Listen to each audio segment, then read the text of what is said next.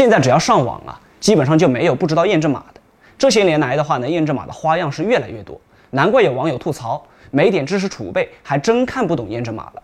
其实啊，验证码呢最开始是用来区分计算机和人类的，避免恶意注册。而如今的图形验证码的背后，却隐藏着你不知道的秘密。大家肯定遇到过街景类的验证码，就是让你选中小汽车、路牌或者是自行车这一类的图片。当你费眼又费脑的输入它们的时候呢，其实啊，你是在为 Google 的人工智能免费打工。而这些图片呢，大都来自于 Google 街景，当中有一部分图片是 AI 已经识别出来的，用以辨别你是否是真人。但是当中啊，还夹杂着一部分是 AI 难以辨别的街景。而当你人为辨别出来之后呢，就为 Google 街景的精确性贡献了你的劳动力。而这些数据最后呢，也会用以人工智能的学习和进化。